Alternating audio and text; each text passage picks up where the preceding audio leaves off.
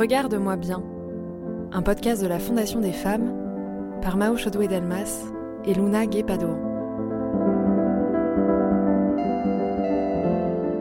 Ce podcast, en neuf épisodes, documente ce qui se joue autour des femmes aujourd'hui avec la crise du Covid, elles qui ont été à la fois les plus actives, les plus exposées et les plus ignorées depuis un an.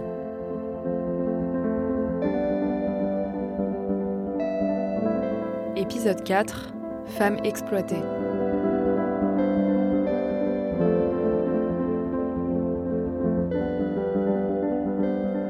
Le 25 mars 2020, le New York Times titrait à propos de la Grande-Bretagne que le pays avait levé une armée de bénévoles pour combattre le coronavirus.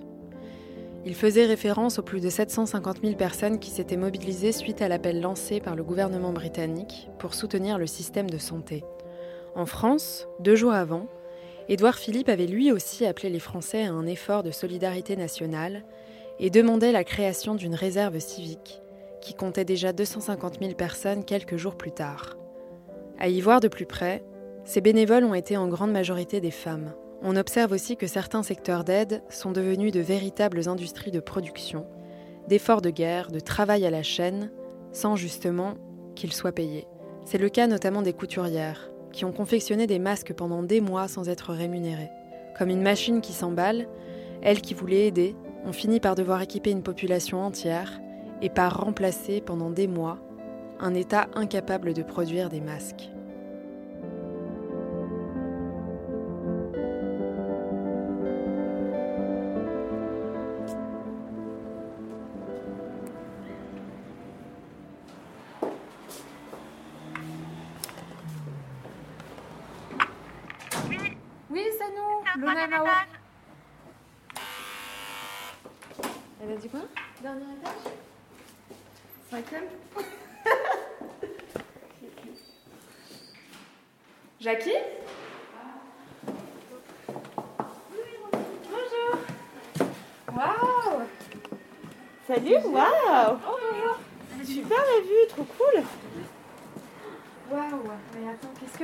Là On est en train de faire des armures. Des armures pour un, pour un spectacle Une comédie musicale. Je pense, ouais. Là, on est dans l'atelier de Jackie. Donc, elle, elle est en train de confectionner des armures pour un spectacle qui n'a encore pas lieu, mais euh, Sinon, bah, ça va être la machine à coudre.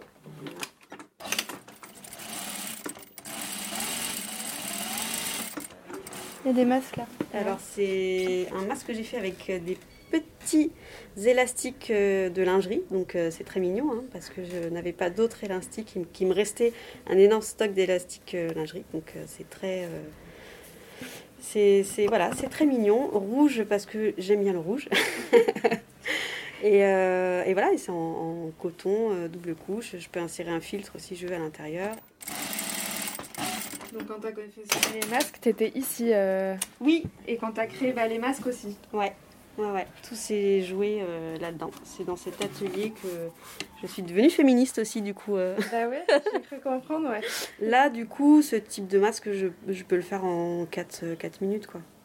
Voilà. Après, si je le fais à la chaîne, là, je les ai fait à la chaîne, hein, donc je pense que j'ai pris euh, une, une 4 heures peut-être pour faire une vingtaine de masques, je crois.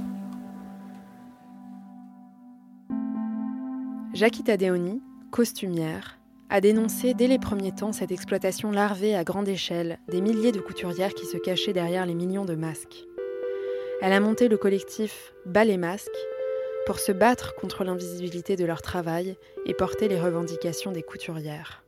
Ça a été vraiment le premier mouvement euh, bénévole et solidaire qui est parti de, de ces professionnels, rejoint très très vite par les amateurs qui étaient confinés chez elles, qui pour la plupart euh, soit ne travaillaient pas ou alors même elles travaillaient, mais voilà, c'est ah ben nous aussi on, sait faire, euh, ça n'a pas l'air compliqué donc on va aider et ça nous paraît normal. Et heureusement, j'ai envie de dire, parce que c'est humain de, de vouloir aider.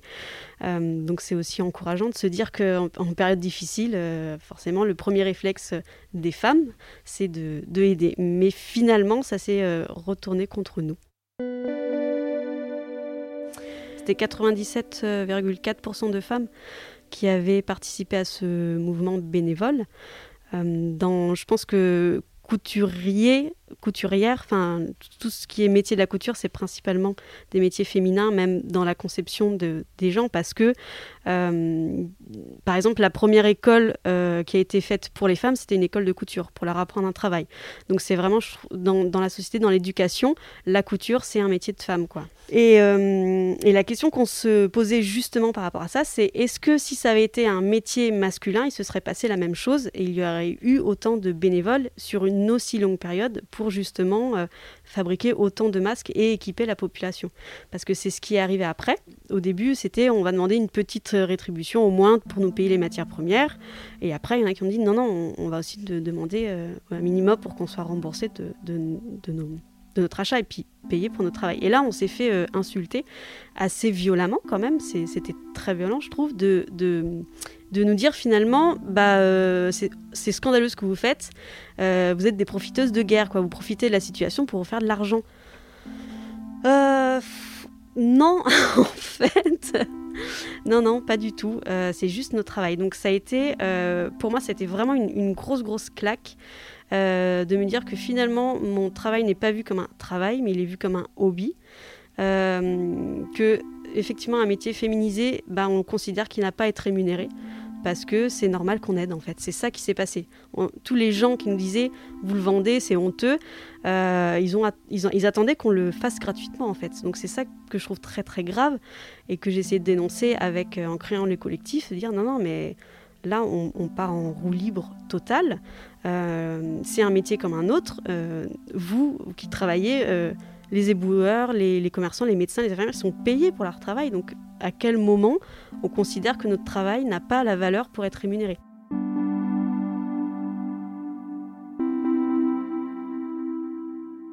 Du coup, cette question aussi, c'est ce qui remonte beaucoup dans, toutes les luttes actuelles féministes finalement, ce mouvement des, bénévoles de, couturières de masques a fait remonter voilà, ce sexisme ambiant, euh, cette inégalité de, salaire, puisque là, on a considéré en plus que n'avaient pas été payées. Euh, sachant que pendant la guerre, quand même, quand les femmes étaient réquisitionnées, elles étaient payées pour leur travail. Donc, qu'est-ce qui fait qu'actuellement, dans une société comme la nôtre, où on se dit la sixième puissance mondiale, on considère qu'il est normal d'exploiter euh, des milliers de femmes pour équiper la population et les faire travailler gratuitement? Donc c'est un vrai problème de société. Beaucoup de gens ne voient pas, et même les bénévoles couturières, parce que pour elles, justement, c'était normal. Et c'est ce que je trouve encore plus grave, c'est qu'elles n'arrivent pas à voir qu'elles sont victimes, en fait, qu'elles étaient victimes de cette exploitation. Donc ça veut dire que vraiment, c'est rentré dans la norme et dans la société du fait que, euh, en pleine crise, parce que c'est ça aussi, il faut remettre en contexte, il est normal d'exploiter des femmes, de les faire travailler gratuitement, sans les rémunérer pour leur travail dès le début, en fait, l'État aurait dû réquisitionner les industries et payer les gens pour leur travail en fait. Ça, on ne comprend pas pourquoi. Euh, parce que ce qu'a fait l'État et le gouvernement, c'est qu'ils ont euh, justement demandé à tous les industriels de reconvertir leur chaîne de production pour faire des masques. Et on a vu aussi pendant euh, le mars, pendant le confinement, euh, par exemple des mairies qui disaient ouais donnez vos vieux draps, donnez vos chutes de tissus pour qu'on puisse s'équiper. Mais donc ça ça a été fait n'importe comment. Il n'y a eu aucune coordination et organisation entre le gouvernement, les mairies, les États. On a du savoir-faire autant industriel que artisanale et locale. Euh, il y a les chambres de commerce et d'industrie qui sont là. Enfin, il y a quand même un réseau pour gérer tout ça. Euh, qu'est-ce qui a fait que personne à un moment donné s'est concerté pour se dire on a une force quand même d'action. On l'a vu, il y a des milliers de bénévoles qui ont pu faire des masques pour équiper sur un temps limité. Ça, euh, ben on, super, on, va peut-être les embaucher pour, que, pour, pour faire euh, ces masques à, grande échelle et on va leur donner les moyens de le faire bien avec les bons tissus. Donc ça a été fait, mais ça a été fait par certaines entreprises qui ont fait des appels à bénévoles, qui n'ont pas employé des gens. Et ces entreprises qui ont lancé des appels à bénévoles massifs ont euh, proposé quand même des rémunérations, mais c'était des compensations financières pour les remercier. Euh, à hauteur de 40 centimes le masque. Donc ça revenait à 2 euros, 2-3 euh, euros de l'heure. Heureusement qu'il y a du bénévolat, euh, parce que je pense que le monde irait à sa perte s'il n'y avait pas de bénévolat. Mais là, c'était plus du bénévolat. On est vraiment sorti du contexte du bénévolat et ça a vraiment été une exploitation de justement de ces bonnes volontés.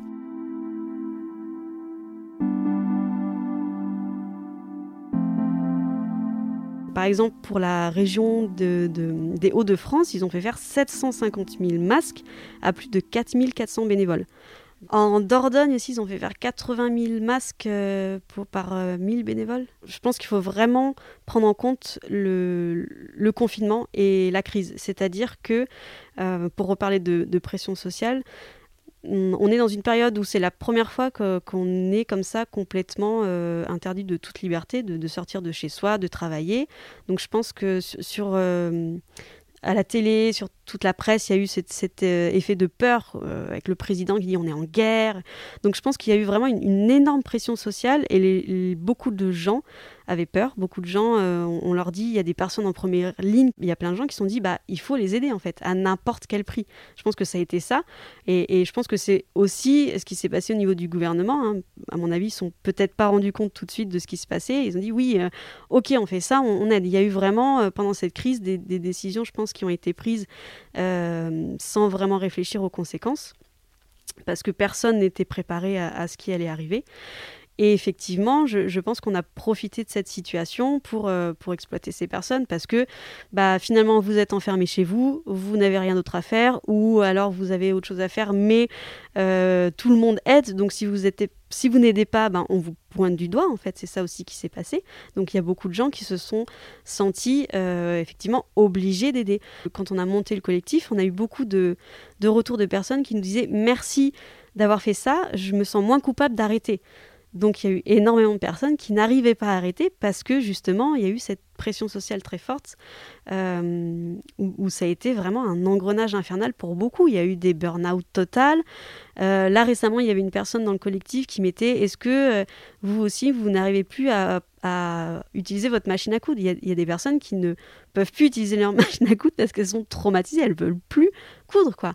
Donc ça a été très très loin et je pense que psychologiquement vraiment ça a été d'une très grande violence quoi et, les gens ne s'en rendent pas compte parce que bah oui, c'est passé, c'était sur un petit moment, euh, il faut passer à autre chose, c'est pas grave. Et, non, c'est extrêmement grave ce qui s'est passé. Et le fait justement que la plupart des personnes ne le voient pas, ça reflète vraiment qu'il y a un, problème de, sexisme dans, euh, dans cette société, quoi. Quand j'ai monté le, collectif Ballet Masque, euh, vraiment ma première intention, c'était de euh, poursuivre en justice les entreprises, euh, parce que je trouve qu'il y a vraiment eu un, très gros problème de droit du travail. Et ça, j'ai plus envie de laisser passer, en fait, parce que déjà, dans, dans le milieu de la couture, en tant que costumière, c'est de plus en plus dur de se faire payer pour son travail. Donc, en fait, j'en ai marre. Donc, je pense que c'est un ras-le-bol qui, qui remonte à, à plusieurs années. Et là, je me suis dit, si on laisse passer ça, on, donne le message que c'est normal euh, qu'un métier féminin, que les métiers de la couture se fassent sous-payer. Et ça, je voulais absolument pas laisser passer ça. Et surtout, le fait de se dire que une entreprise puisse comme, puisse comme ça faire appel à des bénévoles pour accroître une production à moindre coût, parce que c'était comme ça qu'il l'amenait. Euh, mais juste, on va où en fait? Donc si on dénonce pas ça, c'est un vrai problème. Euh, donc euh, vraiment, c'était dans l'optique de, faire un procès à ces entreprises et, euh, aussi de, dénoncer cette exploitation. Et plus finalement on a avancé, plus je me suis rendu compte que c'était effectivement euh, une, grande cause féministe. Ces femmes méritent d'être rétribuées pour le travail qu'elles ont fait pour l'État, pour équiper la population.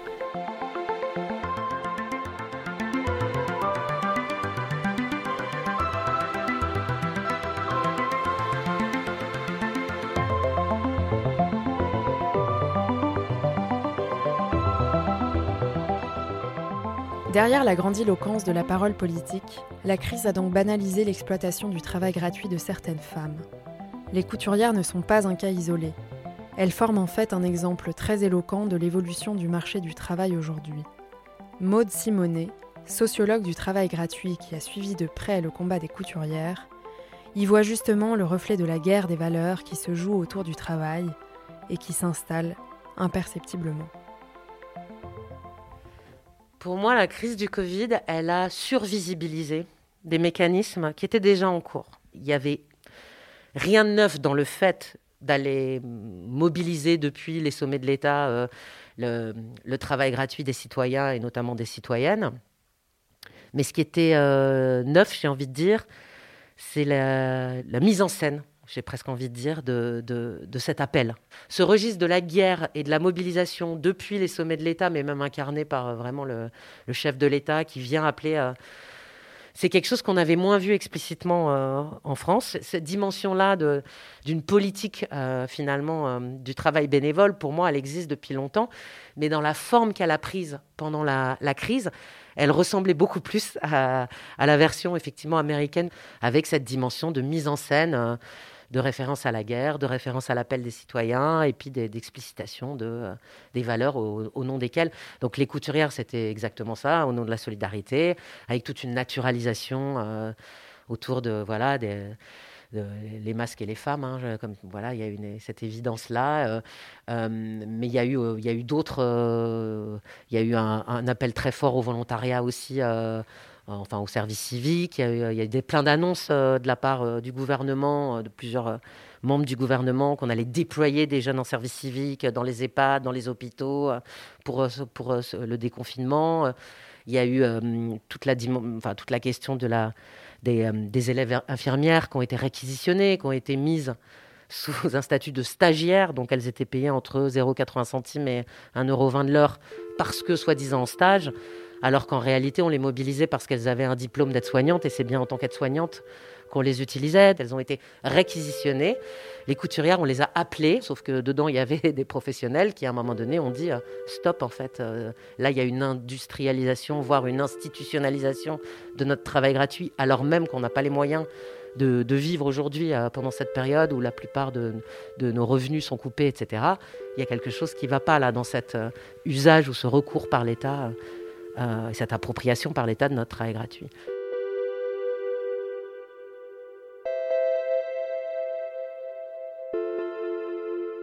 ça a l'air nouveau ou ça a une certaine nouveauté, la manière dont le travail gratuit aujourd'hui s'institutionnalise de plus en plus et est de plus en plus présent. Mais le type d'exploitation sur lequel ça s'appuie, c'est pour moi exactement le type d'exploitation qui a été mis en lumière par les travaux des féministes à partir du travail domestique. Donc, ce qui m'a vraiment intéressé dans cette notion de travail gratuit, tel que les féministes l'ont pensé, ça renvoie pas pour elles à un travail qui n'est pas payé. C'est pas une soustraction. La notion de travail gratuit, c'est un déni de travail. C'est une non-reconnaissance du travail comme travail. C'est pour ça qu'elle est articulée à la question du travail invisible en permanence. C'est-à-dire, c'est un travail qui n'est pas reconnu comme travail parce qu'il est reconnu comme autre chose. Donc il est reconnu comme de l'amour pour le travail domestique, comme de l'engagement, de la citoyenneté pour le bénévolat, pour le service civique, comme de la réinsertion pour les allocataires de l'aide sociale, comme de la passion, comme de la formation pour les stages. Et donc il est exercé gratuitement au nom de valeurs, hein, de toutes ces valeurs finalement qui viennent le reconnaître, mais qui du coup le dévalorisent euh, monétairement et, justifient qu'il ne va pas être payé parce que, parce que finalement on ne serait pas dans ce registre-là. Donc c'est cette opération-là, en fait, c'est un mouvement de, de, déni de travail au nom de valeur qui m'a intéressée et qui est au cœur pour moi de ce qu'ont montré les féministes, hein, finalement, qui est ce, cette non-reconnaissance euh, du travail domestique comme travail et de la travailleuse domestique comme travailleuse, parce que en fait, elle est reconnue comme femme, mère, et même c'est ce travail domestique qui vient lui donner sa qualité en fait de bonne mère, de bonne femme. Donc c'est vraiment euh, on est payé en valeur en fait. Il se trouve que, enfin il se trouve, c'est pas un hasard, oui, et tout ce qui relève du bénévolat, effectivement, euh, de, de, care, de don de soi, de, en direction des autres, on va retrouver beaucoup de femmes. Si on prend le service civique, euh, c'est à 60, 60 euh, et quelques pourcents, 65 des, des, jeunes femmes qui sont volontaires en service civique. Dès que vous allez, par exemple, dans, le, volontariat ou en service civique, dans les secteurs publics, et notamment, par exemple, dans l'éducation nationale, à l'hôpital, bah, vous allez retrouver 75-80% de jeunes femmes. Donc on retrouve effectivement cette, euh, euh, assignation euh, du travail gratuit au nom de valeur aux femmes. Donc pour moi, il n'y a rien de neuf dans les mécanismes en fait. Par contre, ce qui est marquant, c'est la survisibilité. C'est comme si on avait tout d'un coup mis le projecteur pendant la crise sur des phénomènes qui pour moi existaient avant, mais étaient finalement beaucoup plus invisibles. Là, effectivement, ce qui s'est passé peut-être, c'est que la survisibilité euh, et peut-être cette surmédiatisation, mais aussi cette euh, surmise en scène euh, de l'appel au bénévolat, a rencontré une résistance ou en tout cas une dénonciation, une critique. Et pour moi, ce qu'il y a de neuf, c'est pas le recours au travail gratuit, c'est sa survisibilité et la conflictualité que ça a créé. C'est-à-dire que pendant cette période, par les couturières, mais aussi j'évoquais euh, les élèves infirmières qui ont dénoncé aussi la situation euh, dans laquelle on les mettait. Il y a une lettre, elles ont écrit une lettre à cœur ouvert, etc.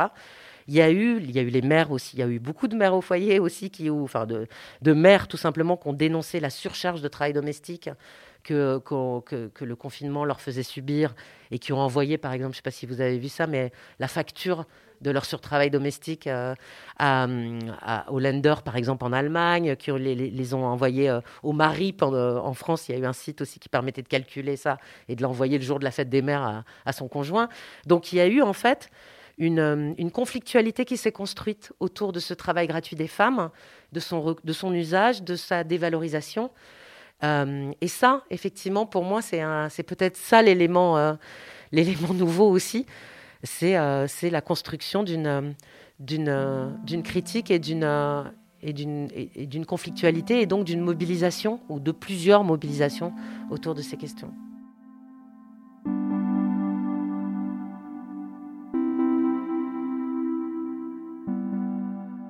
Aujourd'hui, la question du travail gratuit, elle est hyper institutionnalisée dans le marché du travail.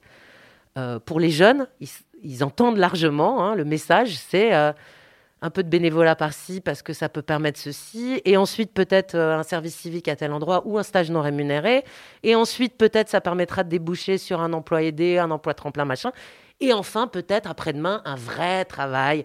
Donc on est en train de, en fait, on a construit depuis pas mal d'années là une espèce de zone grise comme ça entre euh, le travail euh, gratuit euh, le, plus pur, enfin plus strict, j'ai envie de dire, vraiment le bénévolat, et puis l'emploi, avec toute une série de statuts entre les deux, là, hybride en fait, où il y a un petit peu de droit, un petit peu d'argent, un petit peu de reconnaissance, mais jamais le tout en fait, et par lesquels on, laisse, enfin, on les institutionnaliser, c'est laisser entendre qu'on construit des espèces de carrières comme ça, par lesquelles il serait normal de passer, avant enfin demain peut-être d'avoir un vrai emploi.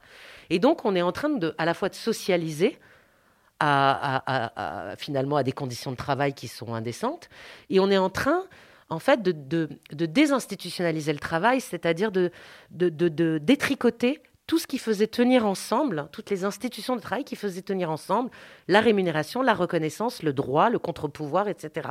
Donc on vous donne un peu d'argent, mais c'est pas un salaire, c'est une indemnité. Et du coup, vous avez quelques droits, mais vous les avez pas tous. Vous êtes volontaire en service civique, vous avez le droit au congé parenté, parentalité, mais vous ne cotisez pas au chômage, par exemple.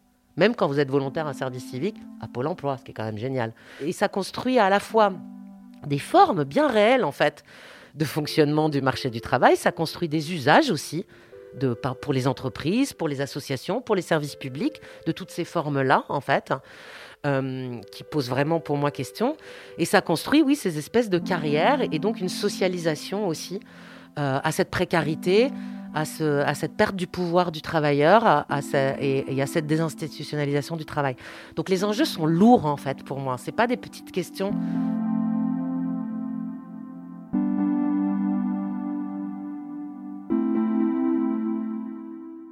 Le travail gratuit, ça, paraît souvent, ou le bénévolat, ça paraît comme, souvent comme des petits objets qui sont à côté de la question de l'emploi, qui se définiraient contre, alors qu'en réalité, pour moi, ils sont aujourd'hui au cœur du fonctionnement du marché du travail, des logiques de l'emploi aussi. Hein. Je travaille gratuitement aujourd'hui parce que j'espère que grâce à ça, demain, je vais trouver un boulot. C'est tout ce que les, sociologues américains appellent le hope labor hein, ou le aspirational labor. Donc cette espèce de justification du travail gratuit aujourd'hui par l'emploi de demain, et puis, il y a toute la dimension aussi du warfare, qui est loin d'être une question qui concerne uniquement l'Amérique, hein, comme, certains nous le disent. Hein. Je veux dire, on a aujourd'hui euh, des programmes de bénévolat pour les allocataires du RSA. On avait jusque l'année dernière un Premier ministre qui nous disait que la contrepartie était une belle question politique et qu'il fallait la poser. Donc on est en fait, pour moi, de plein de manières, au cœur des enjeux euh, du travail gratuit. Et mon espoir, si vous voulez, mon espoir, c'est que justement, les mobilisations comme celle des couturières aujourd'hui, comme celle des élèves infirmières, comme celle des stagiaires il y a quelques années au, Québec, c'était avant la, la pandémie, mais les, jeunes stagiaires qui se sont mis en grève en, disant euh, ras-le-bol du bénévolat, la grève des stages est une grève des femmes, en faisant justement référence à toute cette assignation au travail gratuit qu'on faisait aux femmes et en disant ça suffit en fait si on se met en grève, vous allez voir que demain les services publics euh, euh, au, Québec ils vont plus tourner en fait parce qu'ils tournent en partie grâce à notre travail gratuit. Donc toutes ces mobilisations là pour moi elles sont encore peut-être euh, dispersées, etc. Mais elles ont le mérite d'attirer l'attention sur quelque chose qu'on a tendance à, penser comme trop marginal et qui pourtant est, au cœur des formes d'exploitation. Et peut-être pour terminer là-dessus, c'est pas rien comme exploitation parce que l'exploitation, justement, pour en revenir aux féministes qu'elles ont pointé, qui est une exploitation effectivement qui va trouver ses racines. Euh, comme disait euh, Sylvia Federici et Nicole Cox, jusque dans nos cuisines et nos chambres à coucher. Donc c'est une exploitation en fait qui, qui s'appuie, qui a pour ressort les valeurs. Et les valeurs, c'est ce qui fait ce qu'on est aussi.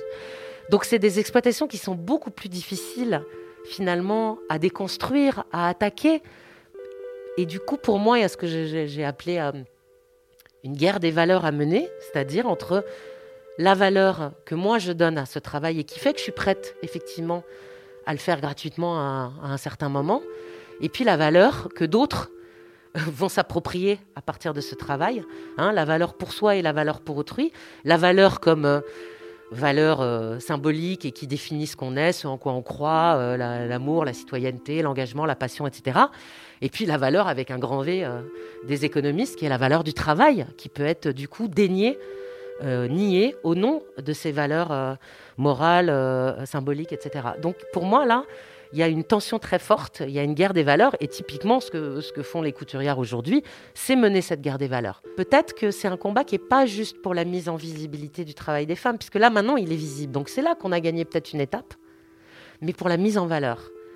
Et du coup, pour faire ce combat de la mise en valeur, eh ben, il faut retourner le projecteur vers l'exploiteur. Et donc il faut montrer qui utilise le travail gratuit des femmes, comment finalement s'opère cette mise au travail, le dénoncer effectivement et montrer dans quel système finalement euh, ça s'inscrit. Alors c'est des grands mots, hein, c'est capitaliste, patriarcal, c'est ce qu'ont montré les féministes. Hein.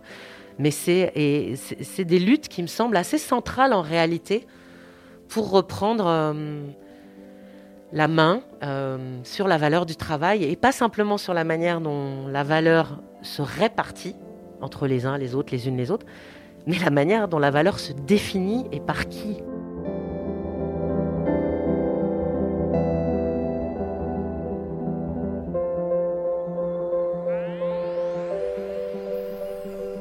Regarde-moi bien, un podcast de la Fondation des femmes, écrit et conçu par Mao Chodo-Delmas, interview préparée et réalisée par Mao Chodo-Delmas et Luna Guépadouan, réalisation, montage, mixage et musique par Thomas Loupias.